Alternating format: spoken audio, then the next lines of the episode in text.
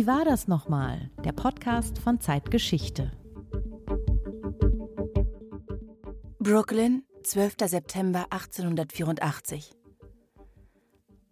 Meine liebe Marie, lang, lang ist es her, dass wir Hamburg verlassen haben.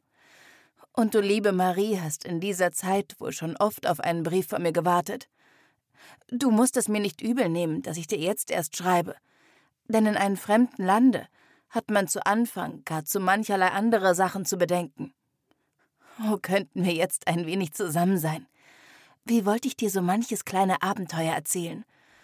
Aber der unendlich große Ozean gebietet Schreiben.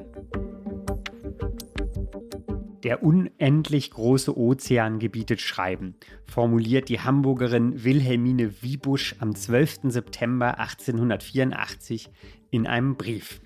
Judith, wer ist sie und wo befindet sie sich? Wilhelmine Wiebusch ist per Schiff nach Amerika ausgewandert. Sie ist in New York an Land gegangen und schreibt jetzt von Brooklyn aus an ihre in Hamburg zurückgebliebene Freundin Marie Kallmeier.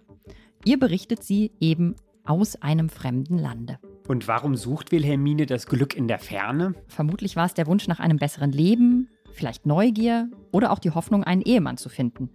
All das könnte eine Rolle gespielt haben, wie bei vielen Auswanderinnen. Und was macht gerade Ihre Geschichte aus? Vor allem, dass sie besonders eindrückliche und farbige Briefe geschrieben hat, die uns viel über das Ankommen und das Einleben in der Fremde erzählen.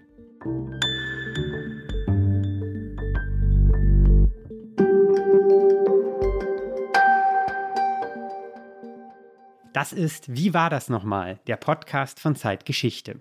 Mit Judith Scholter, Redakteurin von Zeitgeschichte. Markus Flor, Redakteur von Zeitgeschichte. Und mit unserer Hospitantin Magdalena Gräfe. Hallo Magdalena. Hallo Judith, hallo Markus.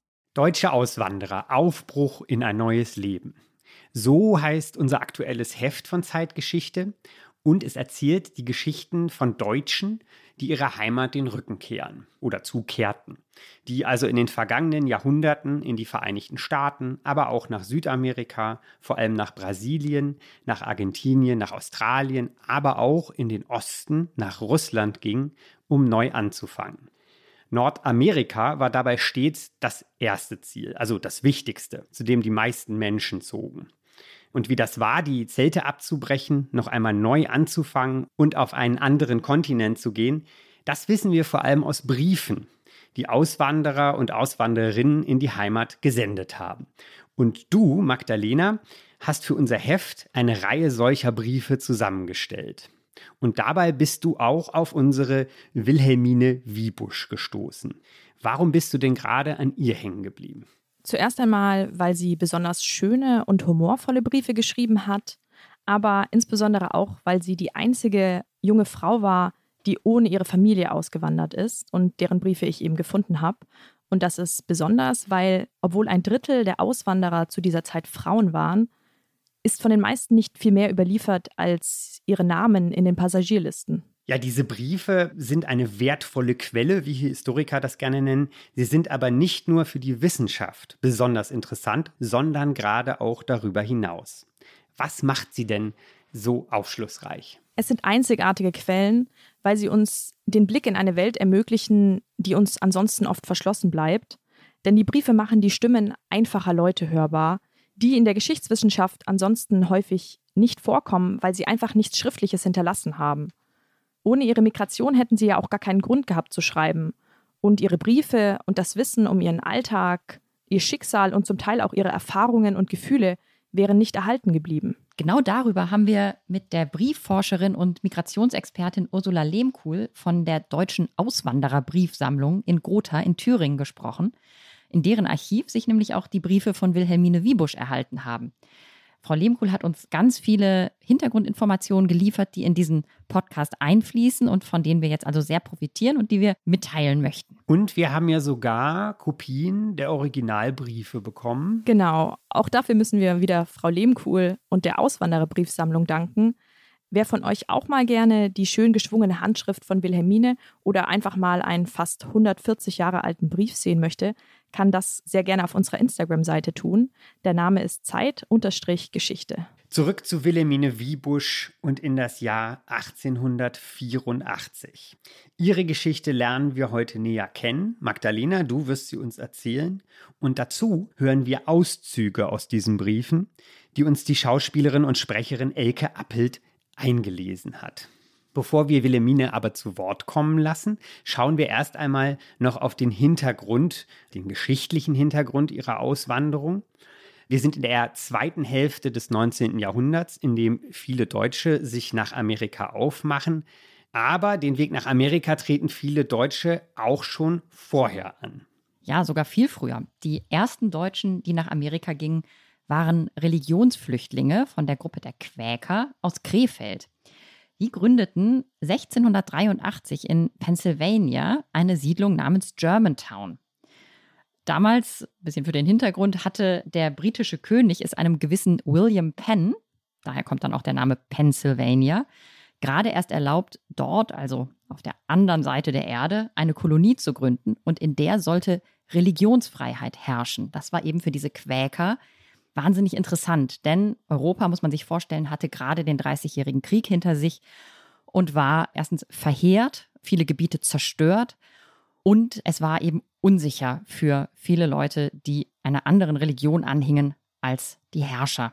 Und dieses Versprechen von Religionsfreiheit zog also wahnsinnig viele Menschen an. 30-jähriger Krieg, 17. Jahrhundert, 1618, 1648, aber auch im darauf folgenden 18. Jahrhundert entschlossen sich immer mehr Menschen, auch aus wirtschaftlichen Gründen nun, erst Religion, dann Wirtschaft. Manchmal zerfließt das auch, also gehen die Gründe ineinander, potenzieren sich, die Menschen beschlossen, ihre Heimat zu verlassen gerade eben auch den deutschen Teil Europas. Kann man eigentlich sagen, von welcher Größenordnung wir da sprechen? Ja, also das fängt natürlich klein und bescheiden an. Bis 1718, so schätzt die Forschung, waren rund 20.000 Deutsche in diese britische Kolonie in Nordamerika ausgewandert. Bis 1790 waren es dann schon etwa 100.000 Menschen. Im darauffolgenden 19. Jahrhundert, in dem ja auch unsere heutige Geschichte spielt, explodieren diese Zahlen dann. Bis 1914, also bis zum Beginn des Ersten Weltkrieges, gehen 5,3 Millionen Menschen aus Deutschland in die Vereinigten Staaten. Also das ist eine ganz andere Größenordnung. Und das gucken wir uns jetzt genauer an. 5,3 Millionen, das ist ein ganzes Land heute noch. Ich glaube, Dänemark ist etwa so groß, hat etwa so viele Einwohnerinnen und Einwohner. Die Gründe dafür, das haben wir eben kurz schon mal aufgerollt, sind verschieden. Ende des 17. und 18. Jahrhunderts, du hast es erwähnt, Judith, spielt die Religion eine große Rolle aber dazu tritt danach die pure Not. Bekannt ist zum Beispiel das Jahr 1816, 1817, also beide Jahre. Man findet das häufig als das Jahr ohne Sommer, das zu schlimmen Hungersnoten führte. Und diese Zeit bringt die, diese Umstände bringen die Menschen dazu, aufzubrechen. Nicht nur aus deutschen Landen, auch aus dem Norden, Süden und dem Osten Europas. Und schließlich kommt das Jahr 1848, also die Revolution in Deutschland, die bürgerliche Revolution, die dann aber scheitert. Und viele deutsche Demokraten machen sich auf den Weg nach Amerika danach. Manche denken, sie gehen nur kurz ins Exil oder für ein, zwei Jahre ins Exil, aber viele von ihnen bleiben in Amerika. Ja, nochmal zurück zu den wirtschaftlichen Gründen. Not, Missernten, Hunger, du hast das genannt, gehören da natürlich auch dazu. Es kommt aber noch ein anderer Faktor hinzu, der im 19. Jahrhundert entscheidend wird, das Fortschreiten der Industrialisierung. Das ist für Ostwestfalen ganz gut untersucht. Da sieht man, wie industriell gefertigte Textilien aus Großbritannien die heimischen Leinweber massiv unter Druck setzen. Die verlieren komplett ihre Erwerbs- und Lebensgrundlage. Und da entschließen sich dann oft ganze Dörfer oder zumindest viele Familien gemeinsam auszuwandern. Diese Familien, wenn sie dann angekommen sind in der neuen Welt, berichten darüber denen, die doch noch zu Hause geblieben sind. Und ja, wenn man so will, animieren sie die, dann auch noch nachzukommen. Das ist, wenn man so will, eine Kettenreaktion, die da in Gang kommt. Ein Höhepunkt erreicht die deutsche Auswanderung dann um 1880, also relativ spät im 19. Jahrhundert schon zu Zeiten des Deutschen Kaiserreichs, das 1871 ja gegründet wurde. Und im Jahr 1882, also zwei Jahre nach 1880, gehen 250.000 Deutsche nur in diesem Jahr nach Amerika. Und wir befinden uns, du hast es gesagt, mitten in der Zeit der Hochindustrialisierung und eigentlich auch in der Zeit eines wachsenden und immer stärker werdenden Deutschen Kaiserreichs. Die Auswanderung ist zu dem Zeitpunkt schon ein Massengeschäft geworden. Reedereien, die regelmäßige Verbindungen in die neue Welt anbieten. Eine davon kennt man noch ganz gut, die Hapag. Und die wetteifern darum, mit ihren Schiffen die schnellste Überfahrt über den Atlantik anzubieten. Was heißt schnell? Zwölf Tage braucht ein Schnelldampfer etwa im Jahr 1882 für die Strecke von Southampton in England nach New York. Nur zum Vergleich, um 1800, also fast 100 Jahre zuvor, konnte man noch, naja, zehn Wochen oder so auf hoher See sein, wenn der Wind mal nicht günstig stand. Naja, und mit all den Unannehmlichkeiten, die so eine Überfahrt zu bieten hatte. Ne? Es herrschte drangvolle Enge an Bord, das Wasser war oft ungenießbar und dementsprechend dann auch die Sterblichkeit, gerade auch die Kindersterblichkeit hoch. Also man kann schon sagen, so eine Überfahrt war lebensgefährlich. Ja, auf den Schnelldampfern um 1880 sind die Bedingungen dann zwar etwas, also etwas besser, allein weil die Fahrt nicht mehr so lange dauert, aber eng und ungesund ist es da natürlich immer noch bei so einer Überfahrt. Um 1880, in diese Zeit fällt nun auch genau die Geschichte unserer Wilhelmine Wiebusch. Magdalena, wer war Wilhelmine Wiebusch? Wo und wie lebte sie? Wilhelmine Wiebusch wurde als uneheliches Kind am 7. November 1859 in Horneburg, etwa 35 Kilometer entfernt von Hamburg, geboren. Ihre Mutter Anna Maria war zu dem Zeitpunkt 28 Jahre alt und über den Vater wissen wir gar nichts. Ihre Mutter war vermutlich wie unzählige junge Frauen aus der ärmlichen Unterschicht in die nächstliegende Großstadt gezogen, um dort vermutlich als Dienstmädchen zu arbeiten. Dienstmädchen gehörten damals aber zur untersten sozialen Schicht und dadurch, dass sie in Privathäusern arbeiteten und häufig auch wohnten, waren sie eben vom Wohlwollen und auch der Laune ihrer Dienstgeber abhängig. Und durch dieses Abhängigkeitsverhältnis kam es eben auch oft zu sexuellen Übergriffen, weshalb die Möglichkeit besteht, dass auch Wilhelmines Mutter nicht ganz freiwillig schwanger geworden ist. Auf jeden Fall war sie als Mutter eines unehelichen Kindes stigmatisiert und auch auf der Tochter haftete dieses Stigma. Wilhelmine wuchs wie viele andere uneheliche Kinder nicht bei ihrer Mutter auf, die auch weiterhin noch arbeiten musste, sondern bei Großeltern oder Verwandten in Horneburg und kam dann mit zwölf Jahren zu einer Pflegefamilie nach Hamburg, obwohl das Wort Pflegefamilie hier nicht ganz passt, weil sie eben für ihren Unterhalt und für Kost und Logis arbeiten musste. Mit 15 Jahren trat sie dann ihre erste richtige Stelle an, und zwar als Dienstmädchen bei einem Gastwirt in Barmbek. Und Barmbek ist heute ein Stadtteil von Hamburg. Genau, aber dort blieb sie nicht lange, denn in den folgenden Jahren arbeitete Wilhelmine bei zehn oder sogar elf verschiedenen Haushalten als Dienstmädchen. Zehn oder elf verschiedene. Warum dieser häufige Wechsel? Kündigung war oft das einzige Mittel, über das Dienstmädchen verfügten, um sich gegen Überforderungen, sexuelle Belästigung oder einfach nur schlechte Behandlung zur Wehr zu setzen. Denn Dienstmädchen zu sein bedeutete sehr harte Arbeit. Die jungen Frauen hatten weder eine regulierte Sechstagewoche noch feste Arbeitsstunden wie andere Lohnarbeiter, sondern mussten eigentlich jederzeit bereitstehen. Und sie waren eben auch vom Wohlwollen und der Laune ihrer Dienstgeber abhängig. Alle 14 Tage dürften sie gewohnheitsmäßig für ein paar Stunden ausgehen, aber auch das war nicht einklagbar. Ein bisschen erinnert das an die Bedingungen, unter denen Knechte und Mägde auf den Landguten in Ostpreußen oder überhaupt in Deutschland arbeiten mussten. Und es ist doch so, selbst wenn so ein Wechsel für Wilhelmine zum Beispiel jetzt gelang, Besserung bedeutete das ja nicht unbedingt, oder? Natürlich nicht immer, aber das Ziel war es natürlich schon, dass man durch einen Wechsel aufstieg und möglichst in vornehmere Haushalte kam wo man dann nicht mehr das schlecht bezahlte Mädchen für alles war, sondern nur noch ganz bestimmte und auch bessere Arbeiten ausführen musste. Und klappte das bei Wilhelmine? Ja, bei ihr gelang der Aufstieg nach ihrer Arbeit bei dem Barmbeker Gastwirt und bei der Familie eines Milchhändlers zum Beispiel kam sie schließlich in eine Kaufmannsfamilie mit vornehmer Adresse an der Binnenalster. Und auch hier waren die Arbeitstage zwar noch immer lang und die Arbeit hart, aber etwas Freizeit wird sie wohl gehabt haben weil sie später in New York eben die zahlreichen Hamburger Tanzlokale vermisste. Das gefällt mir sehr gut. Sie ist in New York und vermisst das Hamburger Nachtleben oder die Ausgehlokale. Wenn man jetzt sieht, in Hamburg gab es damals schon einiges, also Hamburg hatte einiges zu bieten. Und Wilhelmine hat es immerhin in ein Haus an der Alster geschafft. Davon träumen noch heute viele Hamburgerinnen und Hamburger. Warum entschloss sie sich denn dann auszuwandern? Ganz genau wissen wir das leider nicht. Sie ging zusammen mit ihrer Freundin Anna, die schon Verwandte in New York hatte. Deshalb ist es möglich, dass Anna Wilhelmine eben überredete, mitzukommen. Denn für alleinreisende Frauen war es sehr viel sicherer, zu zweit oder in einer Gruppe zu reisen. Wilhelmine dürfte aber sicher auch gewusst haben, dass Dienstmädchen sehr viel mehr Lohn erwartete in Amerika und dass sie auch sehr viel bessere Heiratschancen hatte. Und natürlich wird auch einfach die Neugier und die Abenteuerlust eine Rolle gespielt haben, denn allgemein hatte Amerika auch für ledige junge Frauen einen großen Reiz, denn die Ausreise versprach ein selbstbestimmteres und auch freieres Leben. Und so bestiegen die beiden, also Wilhelmine und ihre Freundin Anna, am 23. Juli 1884 gemeinsam ein Schiff mit Kurs New York. Wilhelmine ist da 24 Jahre alt. Zwei Monate später schreibt sie ihren ersten Brief an eine in Hamburg zurückgebliebene Freundin, eben Marie Kallmeier. Und in diesem Brief erinnert sie sich an ihre Abfahrt aus Hamburg. Als wir am 23. Juli morgens 8.30 Uhr mit der Hansa von Hamburg abfuhren und die letzten Türme verschwinden sahen, wurde uns doch zuerst ein wenig schwer ums Herz. Aber die Musik und heitere Stimmung der anderen Passagiere brachte uns bald wieder auf andere Gedanken. Es wurden die ganze Elbe hinauf heimatliche Abschiedslieder gesungen.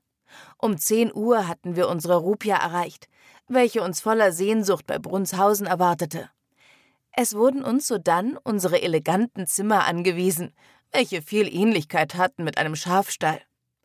Darauf setzte sich um zwölf Uhr mit einem fürchterlichen Geräusch die große Schraube, welche sich gerade bei unserem Schlafraum befand, in Bewegung und hörte auch nicht auf, wieder zu spektakeln, bis wir unser Ziel erreicht hatten. Von den ersten acht Tagen kann ich dir nicht viel erzählen, was auf dem Schiff passiert ist. Nur, dass wir am 25. Juli abends die gefährliche Stelle bei England zurückgelegt hatten und hinein in das Weltmeer segelten denn ich war gleich vom ersten Tag an seekrank und konnte acht Tage hindurch nicht essen noch trinken. Es war zu schrecklich. Ich habe die Reise im Anfang oft verwünscht, denn ich dachte, es würde nie wieder übergehen. Wo man ging und stand, kriegte man sich, mit Erlaubnis zu sagen, das Kotzen. Anna dagegen hat sich gleich vom ersten Tag an prachtvoll amüsiert.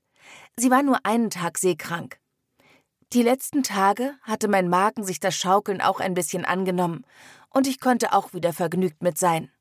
Acht Tage lang war Wilhelmine seekrank und schlafen musste sie Wand an Wand mit der Schiffsschraube. Das hört sich fürchterlich an. Ja, schon. Also wir hatten ja schon gesagt, dass so eine Überfahrt jetzt nicht unbedingt nur ein Spaß war, gerade auch für ärmere Auswanderer eben im 19. Jahrhundert. Wilhelmine beschreibt aber, wie sie damit umgegangen ist. Auf Deck mussten wir jeden Tag sein. Das lange Schlafen war nicht gestattet. Um fünf Uhr morgens fing der Steward an zu kommandieren. Trotz alledem waren aber dennoch fast sämtliche Passagiere sehr vergnügt. Mit Musik und Gesang wurde sich den Tag über aufs Beste unterhalten.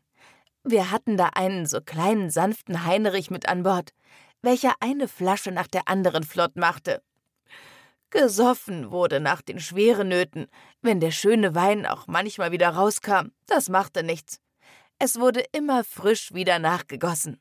Ich kann dir sagen, wir haben verschiedene Menschen kennengelernt.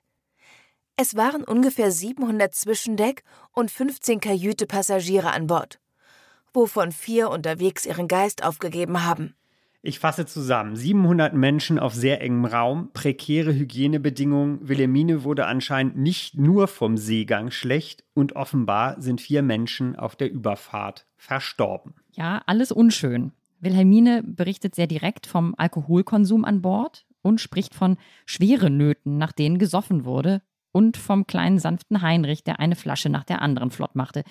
Nun ja, nach knapp zwei Wochen erscheint in jedem Fall am Horizont das Land der Träume, Amerika. Nachdem wir nun 13 Tage zwischen Himmel und Wasser geschwebt hatten und am 4. August mittags zuerst wieder Land in Sicht bekamen, entstand eine freudige Aufregung unter sämtlichen Passagieren. Selbst das Schiff legte ein festliches Gewand an. Es wurden verschiedene Flaggen aufgezogen. Mit Hurrarufen und Hüteschwenken wurden die ersten Boote begrüßt. Es war ein wunderbar schöner Anblick. Langsam segelten wir an den in fantastischer Ferne liegenden grünen Eilande vorbei. Auch der Hafen von New York bietet einen großartigen Anblick. Die Schiffe fahren alle so neu und stolz daher, so ganz anders wie drüben. Abends 8 Uhr landeten wir in Hoboken, mussten die Nacht aber noch auf dem Schiff bleiben. Es wurde abends noch flott getanzt. Am anderen Morgen, früh nachdem sich alle ein bisschen sonntagsmäßig angezogen hatten, ging die Ausquartierung vor sich. Das bedeutet, es werden die Kisten aus dem Schiff geladen, die Passagiere müssen sich ihre Sachen zusammensuchen und dann in die Ankunftshalle Castle Garden gehen, um noch ein wenig zu warten und entlassen zu werden. Wilhelmine ist dann angekommen, New York. Sie staunt und fragt ihre Freundin Marie ganz frech, ob sie nicht auch einmal herkommen will und mit ihr durch die Straßen laufen. Jetzt waren wir da in dem Land, wo Milch und Honig fließt. Wir logierten dann vier Tage in einem deutschen Hotel mit mehreren, welche wir auf dem Schiff kennenlernten. Liebe Marie, du müsstest New York nur wirklich mal sehen. Wenn du Sonntag ausgehst, komme ein bisschen her. Die Stadt ist wohl dreimal so groß wie Hamburg. Die schönste und Hauptstraße, der Broadway, ist über sechs Stunden lang, hat rechts und links an 300 Nebenstraßen. Zu Fuß kann man deshalb auch wenig gehen, da es so sehr weitläufig alles ist. Man nimmt einfach die Karre oder Eisenbahn, welche fast in jeder Straße fährt, hoch oben bis an der zweiten Etage der Häuser. Über einen Fahrweg geht man manches Mal mit Lebensgefahr. Es rennt ein Wagen hinterm anderen, ein Geräusch, das man sein eigenes Wort nicht verstehen kann. New York ist laut, es ist riesig und sie findet dafür Worte, die zuerst nicht zu passen scheinen. Zum Beispiel, wenn sie den Broadway in Stunden misst. Genau, ihre Strategie ist da ganz typisch, wie uns die Briefexpertin Ursula Lehmkuhl verraten hat. Und zwar übersetzt sie New York quasi für ihre Freundin Marie, indem sie eben sagt, dass die Stadt dreimal so groß sei wie Hamburg, die Maria kennt. Der Broadway ist so eben sechs Stunden lang. Wilhelmine wohnt erstmal in einem deutschen Hotel in New York, bevor sie dann zu einer amerikanischen Familie nach Brooklyn zieht. Sind das klassische erste Tage einer Deutschen in New York gewesen? Ja, das kann man wohl so sagen. Man muss sich so eine Ankunft als total unübersichtlich und überfordernd vorstellen. Die Ankommenden konnten oft kein Englisch, Wilhelmine und Anna ja auch nicht und wurden dann oft im Hafen schon von Agenten angesprochen, die auch nicht alle nur gute Absichten hatten. Und in diesen Umständen war es dann klar, dass man sich dorthin wandte, wo die eigene Sprache gesprochen wurde. Und davon gab es in New York schon einige Ecken. Seit Mitte des 18. Jahrhunderts gab es zwei deutsche Kirchen und in dem Bereich zwischen Houston Street und dem East Broadway in Manhattan gab es Vereinshäuser, Biergärten, eine deutsche Schule, es gab Landbrot zu kaufen und deutschen Wein zu trinken. Die Gegend wurde Little Germany genannt. Und dahin scheint Wilhelmine nun also auch gegangen zu sein, dorthin, wo schon weitere Deutsche waren. Und schon 16 Tage nach ihrer Abfahrt aus Hamburg beginnt sie zu arbeiten. Am 8. August hatten wir das dumme Glück, beide zusammen platziert zu werden. In einem sehr feinen Privathause in Brooklyn. Diese Stadt ist nur noch durch Wasser von New York getrennt. Man kann in fünf Minuten mit der Fähre hinüberfahren. Es wohnen hier auch meist alle Herrschaften, die ihr Geschäft in New York haben, da Brooklyn viel hübscher ist und die Luft auch gesünder. Wir bekommen jeder 12 Dollar, 50 Mark, monatlich. Was meinst du, liebe Marie? Auch nicht ein bisschen Lust, nach Amerika zu gehen? Arbeit haben wir freilich etwas mehr, denn die Amerikaner leben sehr nobel. Es wird hier dreimal am Tag warm gegessen. Dreimal am Tag warmes Essen. Sehr schön. Wilhelmine berichtet, dass sie beide, also Anna und sie, das dumme Glück gehabt hätten, zusammen in einem sehr feinen Privathaus in Brooklyn platziert zu werden. Dieses dumme Glück, das darf man wohl positiv verstehen. Was wissen wir denn eigentlich über ihre neue Arbeitsstelle? Genau, Wilhelmine war nun als Dienstmädchen bei einer wohlhabenden jüdischen Familie, der Familie Moses, im New Yorker Stadtteil Brooklyn angestellt. Da sie noch kaum Englisch sprach, dürfte vor allem ihre langjährige Berufserfahrung dafür verantwortlich sein, warum sie so schnell eine so gute und begehrte Stelle fand.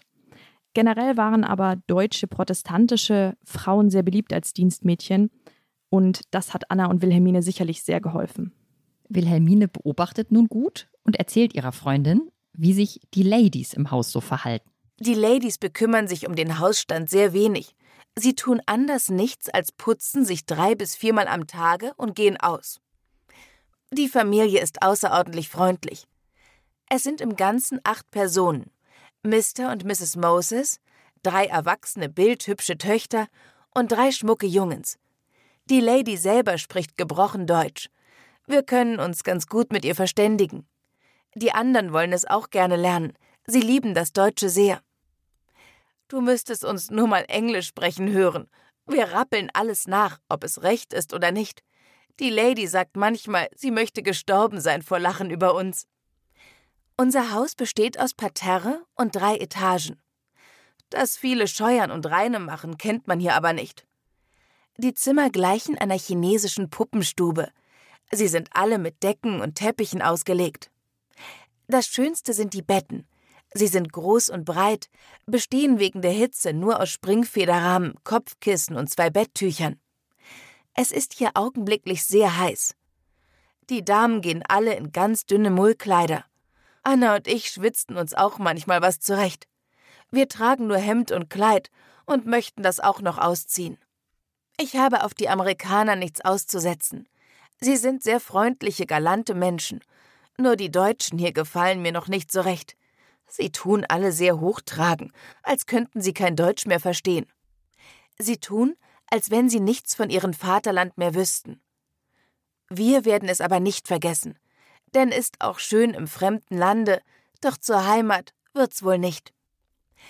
Donnerwetter, hab ich noch ganz vergessen zu erzählen, was es hier für schöne Früchte in Kamerika gibt. Wir essen jeden Tag Pfirsiche, Melonen und Bananen.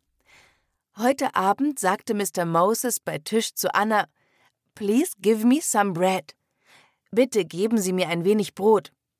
Und Anna verstand small plate, kleiner Teller, und kam mit einem leeren Teller an. Natürlich allgemein Gelächter.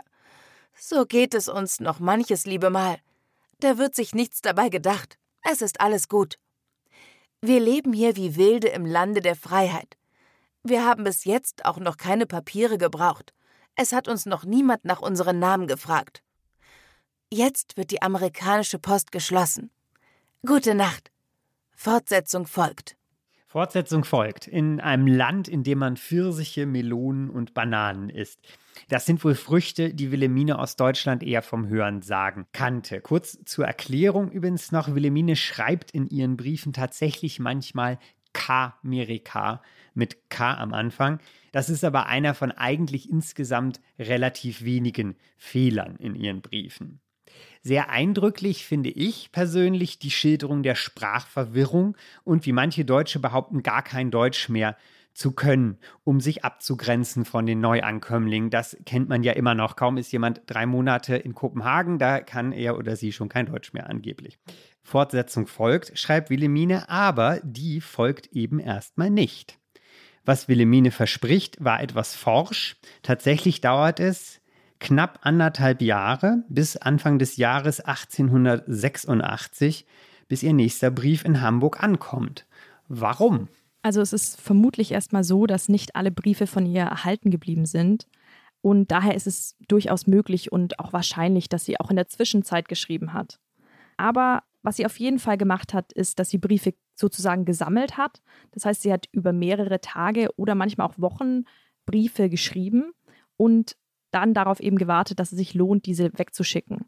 Zwar waren Briefe nicht mehr so teuer wie früher, aber man wollte natürlich trotzdem kein gutes Papier verschwenden. Und es dauerte ja auch bis zu zwei Monate, bis ein Brief von New York nach Hamburg kam. Also in jedem Fall ist in ihren Worten ja noch heute spürbar, was der Kontakt zur alten Heimat bedeutet. Wenn sie behauptet, dass sie so schnell Deutschland nicht vergessen werde, so schön es in Amerika auch sei, zur Heimat wird es wohl nicht. Na, wir werden sehen. New York City, 26. November 1886. Meine liebe Marie, what is the matter with you? Was ist los mit dir? Schreibst du nicht oder liegt die Schuld an mir? Denn eine Ewigkeit ist ja schon wieder verstrichen, seit wir nichts voneinander gehört haben. Und jetzt muss ich denn doch wohl die Erste wieder sein. Wie geht es dir denn noch? Du liebe alte, treue Seele. Hoffentlich doch sehr gut. Wie hast du den schönen Sommer verlebt? Hast du viel Vergnügen gehabt an der Seite deines Geliebten? Vergebens warte ich noch immer auf euer Bild. Habt ihr es noch nicht machen lassen oder ist es nicht übergekommen? Was mich anbetrifft, so geht es mir hier noch immer sehr gut im fremden Lande. Ich bin gesund, dick und fett, muss zuweilen tüchtig arbeiten, mag dafür aber auch gerne was essen. Zum Beispiel heute habe ich mir fast den Magen überladen. Es ist hier heute nämlich ein Festtag, der sogenannten Danksagungstag. Da gibt es hier bei Arm und Reich ein großes Dinner. Auf jeden Tisch prangt der Truthahn und alles Gemüse, was es nur gibt, wird aufgetischt und zuletzt noch den großen englischen Plum-Pudding. Und dann guten Appetit. Nur hineingehaut, wer Lust hat. Und nachher danken wir, dass es uns alles geschmeckt hat. Ich bin hier noch mit zwei anderen Mädchen zusammen. Die eine ist eine Irlanderin und die andere kommt von Wales. Es sind sehr nette Mädchen. Man kommt hier mit Menschen aller Nationen zusammen. Schwarze sind hier Rassen viel. Es sind ganz hübsche Kerle darunter. Die Chinesen haben hier alle eine Wäscherei. Die kleinen Menschen mit ihren langen Zopf sehen drollig aus. Ein Chinese hat mir auch das Oberhemdenbügeln gelernt. Wir haben uns sehr dabei gelacht, denn die sprechen das Englische so schlecht, dass es sehr schwer ist, sie zu verstehen. Bei mir ist es schon ganz einerlei. Ich spreche das Englische schon gerade so wie Deutsch. Vor einiger Zeit haben wir hier eine große Parade gehabt. Alles Militär aus den Vereinigten Staaten war in New York versammelt. Es ist nämlich da die Königin der Freiheit eingeweiht worden. Es ist diese eine große Statue, ein Geschenk der Franzosen an Amerika. Die Königin der Freiheit, das ist natürlich die berühmte Freiheitsstatue, die fast genau einen Monat vor diesem Brief von Wilhelmine de Wiebusch feierlich eingeweiht wurde. Und ich finde es schon lustig, dass die Geburt dieses berühmten Symbols hier so beiläufig in ihrem Brief auftaucht. Besonders erhellend finde ich außerdem, wie Wilhelmine auf die New Yorker Gesellschaft als Ganze schaut und wo sie sich da einordnet. Sie schreibt von ihrer irischen Kollegin und einer aus Wales und dann von all den Nationen, die in Amerika zusammenkommen. Unter den Schwarzen seien ganz hübsche Kerle und die Chinesen haben natürlich alle Wäschereien und bügeln und sehen drollig aus. Man kann einiges daran heute rassistisch finden, aber ich würde eher sagen, die Selbstverständlichkeit, mit der Wilhelmine diesen Alltag beschreibt, zeigt auch, wie sehr sie selbst schon Amerikanerin geworden ist. Vielleicht überschätzt sie sich sogar ein wenig, wenn sie da behauptet, sie spreche das Englische schon so genauso gut wie das Deutsche, aber der Chinese in der Wäscherei sei dagegen natürlich kaum zu verstehen. Vielleicht ging es dem andersrum ganz genauso. Genau. Chinesen wurden zu dieser Zeit häufig aufgrund ihrer Zöpfe und ihrer für die amerikanischen Ohren ungewohnten Sprache verspottet und auch sehr stark diskriminiert. Anflüge dieses Spotts klingen ja schon bei Wilhelmine ein bisschen durch. Denn für sie wie auch für viele andere deutsche Auswanderer war es in Amerika häufig das erste Mal, dass sie nicht weiße Menschen sahen. Das führte zu unterschiedlichen Reaktionen, aber bei nicht wenigen Deutschen kann man davon ausgehen, dass sie recht unvoreingenommen reagierten, da sie eben auch noch keinen gefestigten Rassismus hatten.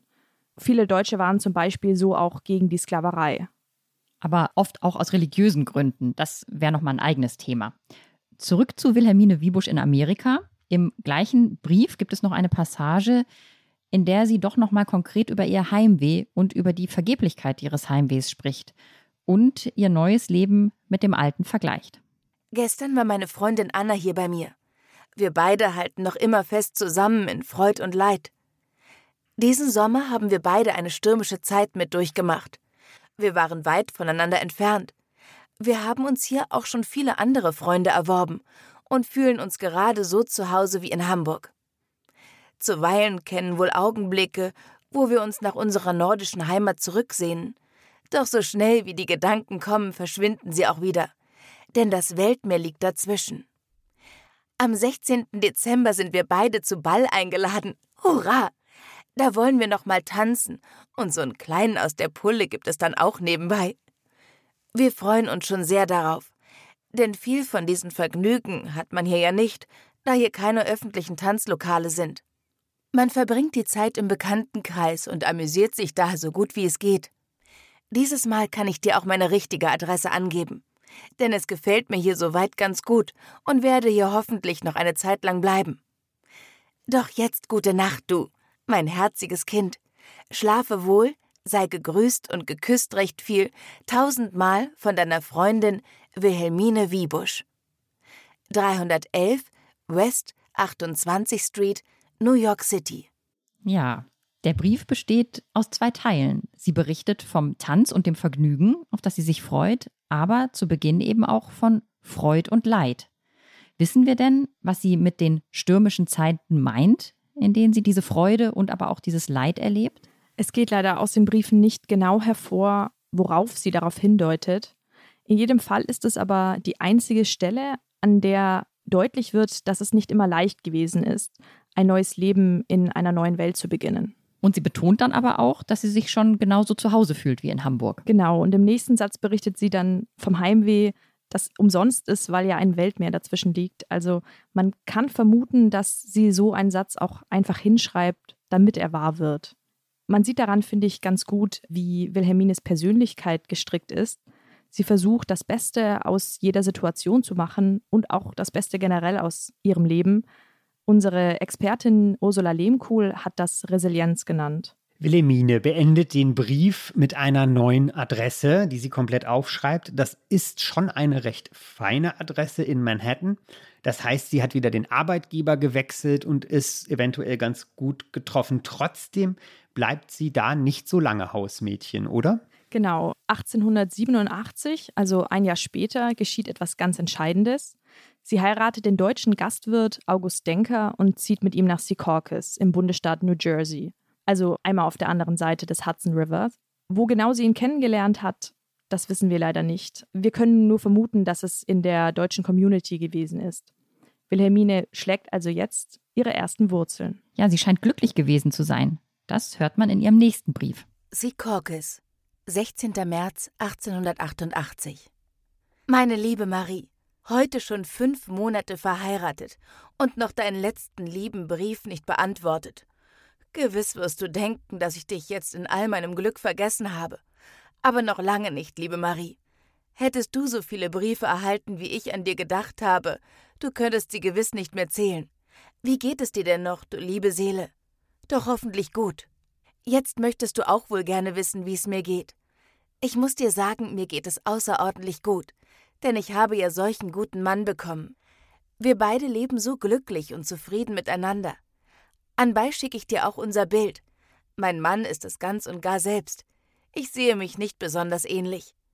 Wie ist es doch schade, liebe Marie, dass wir so sehr weit voneinander entfernt sind. Ich möchte dir so tausend Dinge erzählen, welche ich unmöglich alle niederschreiben kann. Auf meiner Hochzeit waren wir alle sehr vergnügt. Es an 30 Personen da. Auch habe ich sehr schöne Geschenke bekommen. Ja, das Bild des Ehepaares würden wir jetzt natürlich gerne sehen. Leider ist es nicht erhalten geblieben, nur der Brief. Und auf den, also auf ihre Worte, müssen wir uns also konzentrieren. 30 Hochzeitsgäste und viele Geschenke, das klingt doch erstmal nach einem guten Fest und auch nach guten Aussichten. Ja, allerdings hat sie ein kleines und auch nicht unbedeutendes Detail vergessen. Und zwar war sie bereits einen Monat vor ihrer Hochzeit bereits Mutter einer kleinen Tochter mit dem Namen Wilhelmina geworden. Das heißt, sie war bereits vor der Eheschließung Mutter geworden. Könnte das denn eines der tausend Dinge sein, Zitat, die sie ihrer guten Freundin in Deutschland nicht per Brief mitteilen will, aber sehr gerne persönlich erzählen würde? Ja, es ist natürlich Spekulation, warum sie genau dieses kleine Detail verschwieg. Vielleicht, weil sie noch ihre eigene Kindheit im Kopf hatte und das Stigma, mit dem sie aufgewachsen ist. Unverheiratete Mütter waren schließlich auch in den USA noch verpönt. Aber anders als ihre eigene Mutter heiratete sie eben wohl den Vater des Kindes und entging dadurch der Schmach, ein sogenanntes gefallenes Mädchen zu sein. Wenn Wilhelmine über dieses unbedeutende Detail in ihrem Brief aber gar nicht schreibt, woher wisst ihr das denn dann? Also die Geburt ihrer Tochter geht aus der amerikanischen Volkszählung hervor. Und wir haben die Hintergrundinformationen aus dem Buch Briefe aus Amerika des deutschen Historikers Wolfgang Helbig, der eben mehrere Briefeditionen herausgegeben hat und eben auch schon Teile von Wilhelmines Briefen veröffentlichte. Und wie geht es mit ihr weiter? Ihr Mann hatte als Gastwirt in einer hauptsächlich von Deutschen bewohnten Nachbarschaft ein Lokal und später sogar ein Hotel. Wilhelmine wurde zu einer typischen amerikanischen Hausfrau und bekam insgesamt sechs Kinder. Und sie passte sich der amerikanischen Mode nicht nur in den Möbeln und in ihrem Hausstand an, sondern stellte eben ab 1900 auch ein deutsches Dienstmädchen ein, die 14-jährige Annie, die Tochter von deutschen Einwanderern war. Sie schaffte es also, von einem deutschen Dienstmädchen zu einer amerikanischen Dienstgeberin zu werden. Liebe Marie, wenn die Zeit auch wohl nie kommen wird, wo ich dich in meinem Heim mal begrüßen kann, so hoffe ich doch stark, dass wir uns dereinst doch noch wiedersehen werden. Denn mein Mann hat eben solche große Sehnsucht, Deutschland noch mal wiederzusehen wie ich. Doch ein paar Jahre müssen wir uns noch gedulden und noch erst Plente Money machen. Das heißt, wenn unser Geschäft gut geht. Mehr wüsste ich für dieses Mal nicht, was dich noch interessieren könnte. Schreibe nur recht bald wieder und mache es nicht wie ich. Ich will mich auch künftig hinbessern. Leb wohl. Sei gegrüßt herzlich, Mrs. Minnie Denker. Mach es nicht wie ich, schreib ein bisschen häufiger. Aus Wilhelmine Wiebusch wird Mrs. Minnie Denker. Das klingt schon sehr amerikanisch. Neuer Name, neues Leben? Ja, tatsächlich. Denn obwohl sie verspricht, sich künftig zu bessern und bald wieder zu schreiben, ist dies ihr letzter Brief an Marie. Sie schreibt danach nicht mehr und der Kontakt bricht ab. Mit der Hochzeit beginnt für sie quasi ein neues Leben, nochmal ein neues Leben in Amerika. Hamburg verblasst und ihre Heimat, das können wir annehmen, ist jetzt Secaucus, New Jersey in den Vereinigten Staaten. Ja, auch damit, dass der Kontakt dann abbricht, so relativ bald, ist sie eine ganz typische Briefschreiberin unter den Auswandern und Auswanderinnen. Ursula Lehmkuhl hat uns das erzählt, denn viele Menschen, die alleine gingen, hielten eben nur relativ kurze Zeit Kontakt in die alte Heimat, bis sie sich in der neuen fest etabliert hatten. Anders war das, wenn Familien so als Ganze gingen und noch weitere Teile der Familie in Deutschland zurückgeblieben waren. Da entstand dann häufig über Briefkontakt sowas wie eine neue Familienerzählung, in die die Auswanderung eben integriert wurde. Das funktionierte teilweise über Generationen hinweg. Wissen wir denn, ob Minnie Denker, geborene Wilhelmine Wiebusch, Deutschland jemals wiedergesehen hat? Ganz genau wissen wir das leider nicht, aber es ist schon sehr unwahrscheinlich, denn für die meisten Auswanderer bedeutete die Migration einen Abschied für immer denn ein Besuch in Deutschland war sehr teuer. Werbung. Liebe Hörerinnen und Hörer, Sie möchten die aktuelle Ausgabe unseres Magazins Zeitgeschichte einmal unverbindlich testen? Dann lassen Sie sich Ihr persönliches Kennenlernexemplar gratis nach Hause liefern. Jetzt bestellen unter www.zeit.de/slash Geschichte-Podcast.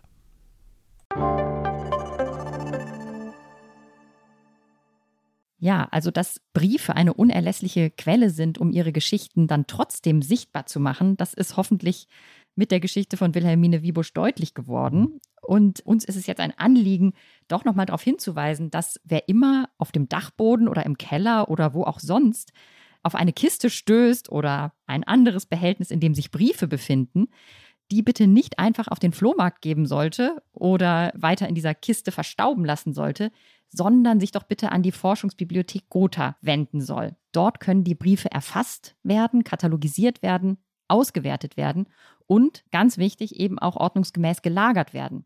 Sonst gehen sie irgendwann kaputt. Genau, und wenn niemand die Briefe von Wilhelmine Denker aufbewahrt hätte, dann würden wir ihre Geschichte heute nicht kennen. Unsere Wilhelmine hat sich in der deutschstämmigen Community in New York und Umgebung gut eingefunden, das kann man sagen, und irgendwann als Deutsch-Amerikanerin begriffen. Wie es für diese Gruppe weiterging in Amerika, die Deutsch-Amerikaner, darüber lesen Sie übrigens auch einiges in unserem neuen Heft von Zeitgeschichte zur deutschen Auswanderung. Ich kann so viel verraten. Der Erste Weltkrieg bedeutet für sie dann eine ziemliche Zäsur. Wir schauen aber auch ganz zurück auf den Beginn der Deutschen in Amerika, auf die Gründung von Germantown 1683 in Pennsylvania. Auf den Treck nach Westen mit dem Goldrausch in Kalifornien. Wir berichten von der Geschichte von Adolf Hermann Josef Kurs, der 1868 als blinder Passagier nach New York kommt und mit seinem Startkapital, einer Lehre als Brauer, ein Bierimperium aufbaut, das noch heute besteht. Genau, das ist das Course Bier. Das gibt es ja auch manchmal sogar hier zu kaufen.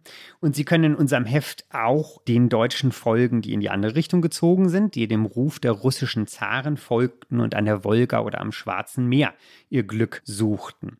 Außerdem können Sie mit den deutschen Auswanderer oder Abenteurer eher Ludwig Leichhardt die australische Wüste durchqueren oder auch nachlesen, wie sehr die deutsch-jüdische Schriftstellerin Gabriele Tergit darunter litt, dass sie 1933 aus Berlin fliehen musste, um ein neues Leben in Palästina, in RS Israel zu beginnen. Wir folgen den Spuren der Deutschen in viele Weltgegenden und so viel können wir verraten, die Erzählungen, dass dort, also egal wo man nun hinging, dass man dort auf unbesiedeltes Land gestoßen sei, das ist ein Mythos. Auswanderung ist fast immer auch eine Geschichte von Vertreibung derjenigen, die dort leben, wohin die Auswanderung führt. Darum geht es übrigens auch ganz besonders in unserer nächsten Podcast-Folge im kommenden Monat, die sich unter anderem mit der Gründung der deutschen Stadt Blumenau in Brasilien beschäftigen wird. Unser Heft, auf das wir jetzt hoffentlich neugierig gemacht haben, bekommen Sie am Kiosk oder online im Zeitshop. Sie erreichen uns unter zeitgeschichte.zeit.de oder auf Instagram und Facebook. Ja, danke, liebe Magdalena, für die tolle Geschichte von Wilhelmine Wiebusch, auf die wir ohne dich nicht gestoßen wären. Sehr gerne. Vielen Dank für die Einladung. Es hat mir wirklich großen Spaß gemacht. Und auf Wiederhören. Tschüss. Tschüss.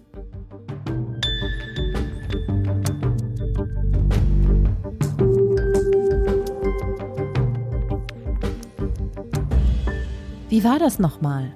Ist der Podcast von Zeitgeschichte, produziert von Pool Artists.